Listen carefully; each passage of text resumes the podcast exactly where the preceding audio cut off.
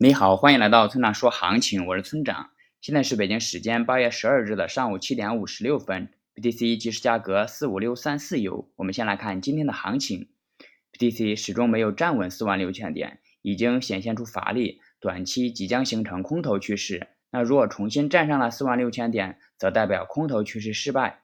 结构上呢，上方压力四万六千点和四万六千七百点，下方支撑四万五千点、四万四千点以及四万两千五百点。回调目标，请参考上面的三个支撑。不过，目前中期趋势依然是强势的多头趋势，只是市场需要回调序列而已。总结一下就是回调。接下来是交易思维模块。我们之前讲过，永远不要去试图抄底和逃顶。有同学不理解或者不能感同身受，今天就从另一个角度来谈一谈抄底和逃顶。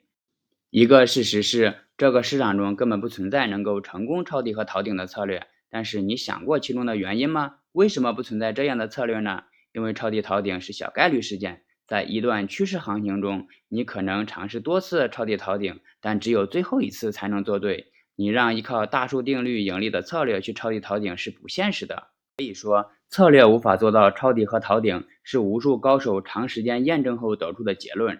然而，为什么还是有很多人热衷于抄底和逃顶呢？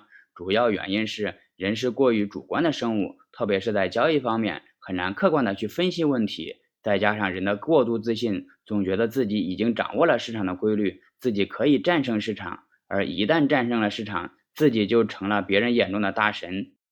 在名利双收的刺激下，越来越多的人去选择赌抄底和逃顶。最后，请大家一定要明白，千万不要根据预测来做交易。交易是需要考虑到具体信号、盈亏比以及仓位管理的。用预测指导交易，并不能实现长期稳定的盈利。如果你想学习具体操作以及稳定盈利的技巧，请查阅今天的策略版分析。拜拜。